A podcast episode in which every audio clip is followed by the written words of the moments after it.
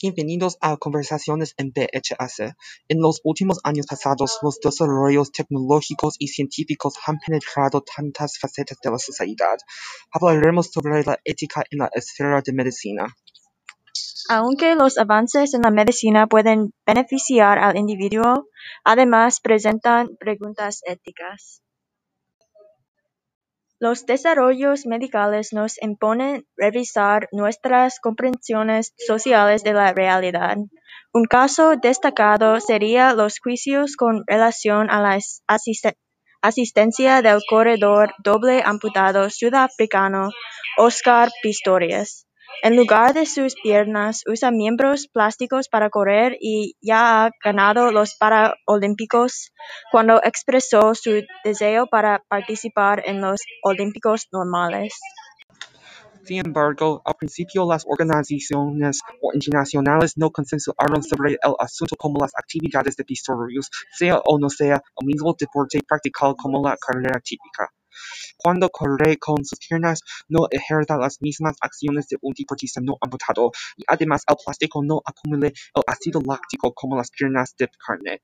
Aunque últimamente se permitieron asistir, la frontera mezclado de orgánico como inorgánico ya no tiene una definición claro o comprometido.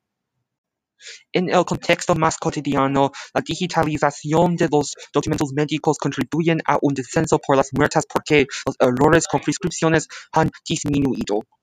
Además, este sistema facilita el acceso a documentales críticos. Sin embargo, estos cambios presentarían algunas preocupaciones acerca de la privacidad.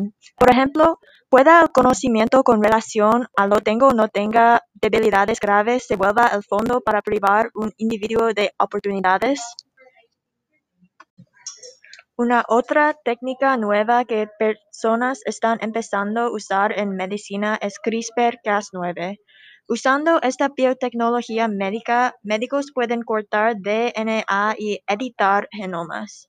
De esta manera, médicos pueden eliminar genes malos o añadir genes necesarios y curar enfermas que no podían curar en el pasado.